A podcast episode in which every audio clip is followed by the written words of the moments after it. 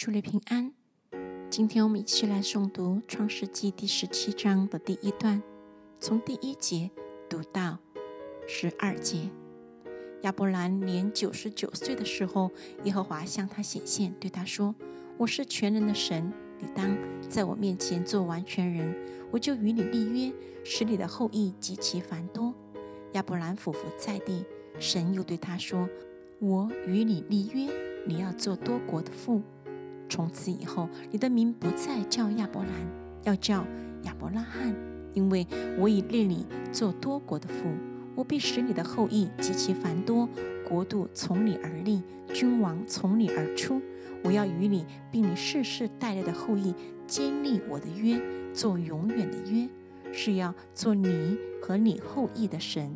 我要将你现在寄居的地，就是迦南全地，赐给你和你的后裔永远为业。我也必做他们的神。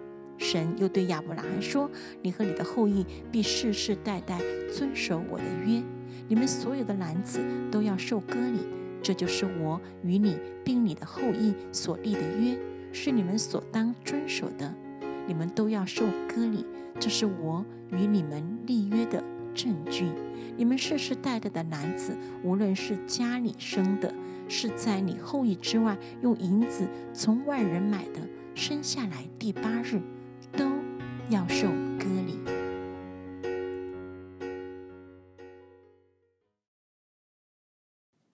主内平安。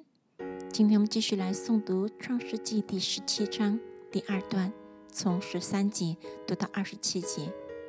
你家里生的和利用银子买的，都必须受割礼。这样，我的约就立在你们肉体上，做永远的约。但不受割礼的男子必从民中剪除，因他背了我的约。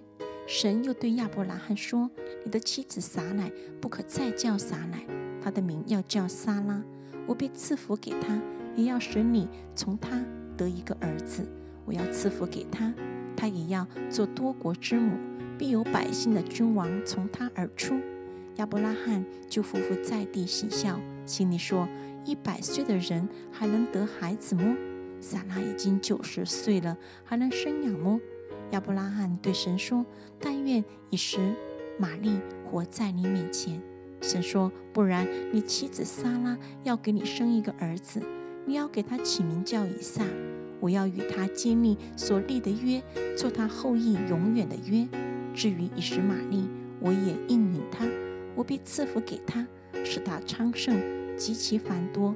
他必生十二个族长，我也要使他成为大国。到明年这时节，撒拉必给你生以撒。我要与他坚定所立的约。神和亚伯拉罕说完的话，就离开他上升去了。正当那日，亚伯拉罕遵着神的命，给他的儿子以实玛利和家里的一切男子。无论是在家里生的，是用银子买的，都行了割礼。